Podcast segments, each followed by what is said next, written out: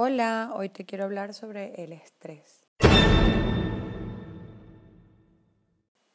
¿Sabes que hay momentos durante el día o en la semana que llega una visita inesperada?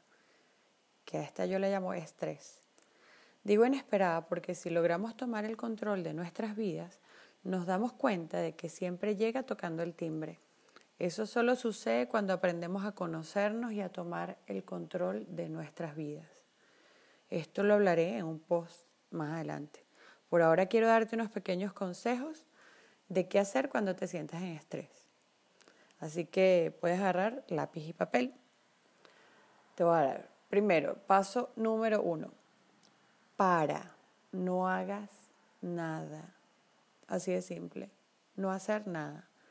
Normalmente cuando llega este estrés, nos ponemos a hacer muchas más cosas empezamos a correr, conseguimos más tareas, comienza a actuar la ley de Murphy. Me imagino que debes conocer esta ley, que parece ser sacada de un manual del pesimismo y de la mala suerte. Y entonces ese estrés estalla. Así que para quedarte tranquilo, respira profundo y admite que estás sobrecargado. Reconoce tus emociones que estás teniendo en este momento. Paso número dos. Es algo muy parecido a lo que hacen los publicistas. ¿Sabes? Ellos lo llaman una tormenta de ideas. En este caso, te pediré que hagas una descarga de tu mente, es decir, saca de tu cabeza todo tipo de pensamiento. Cuando digo todo, es todo trabajo, tareas, compras, notas que te dijeron los niñitos, los regalos que tienes que dar, tengo que comprar cebollas, papas, tengo el cumpleaños de no sé quién, eh, me tengo que tomar tal vitamina, qué sé yo, mil cosas y tareas, leer emails, hacer algo de trabajo, entregar un proyecto. Tu cerebro está en lo que se llama una carga cognitiva y esto significa que tu cerebro no puede manejar tantas tareas y recordatorios al mismo tiempo. Por eso tu mente comienza a desbordarse y viene el estrés. Es necesario que hagas una descarga cognitiva antes de que vayas a explotar. Saca un papel o varios. No te quedes con que voy a sacar solamente un papelito para escribir tres cosas. No, un papel o varios. Y escribe mucho, muchísimo. Asegúrate de que no te quedes con nada en la cabeza. Luego resalta solamente tres cosas las más importantes. Ahora solamente ocúpate de esas tres cosas y olvídate del resto. Paso número tres. Pide ayuda. Sé que esta es la mayor debilidad de todos. A mí me cuesta mucho, a ti te cuesta mucho, a todo el mundo le cuesta mucho. Pero apuesto también a que te encanta ayudar a los demás.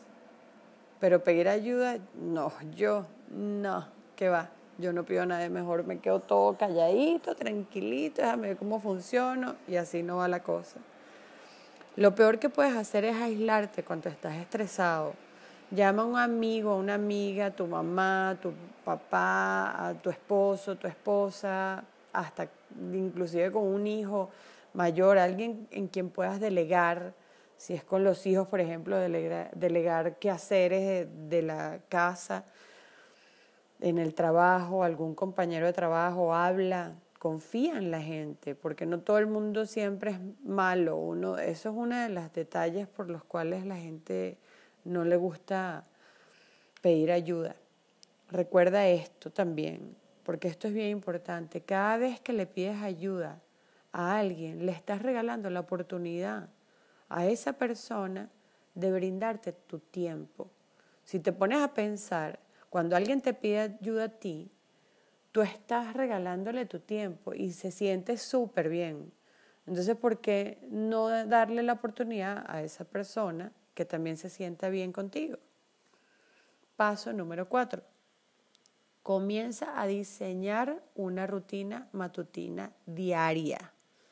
Diaria. Lo quiero poner en grande esta palabra, porque tiene que convertirse en un hábito. No es que un día sí, tres días no, otro día sí. No, todos los días, si es posible, a la misma hora. Yo lo recomiendo en la mañana, rutina matutina. Aunque tienes que saber que tu rutina matutina comienza en la noche anterior. Y eso te lo voy a explicar otra, en otro post más adelante. La rutina matutina es un método comprobado y probado por la investigación para reducir el estrés, porque allí escribes y planificas cada mañana. Esas tres cosas que descargaste en el paso número dos, es el momento de que las escribas en este, en este diario o en este cuaderno y te empieces a ocupar de ellas. Y el paso número 5, vuelve a esa lista del paso número 2.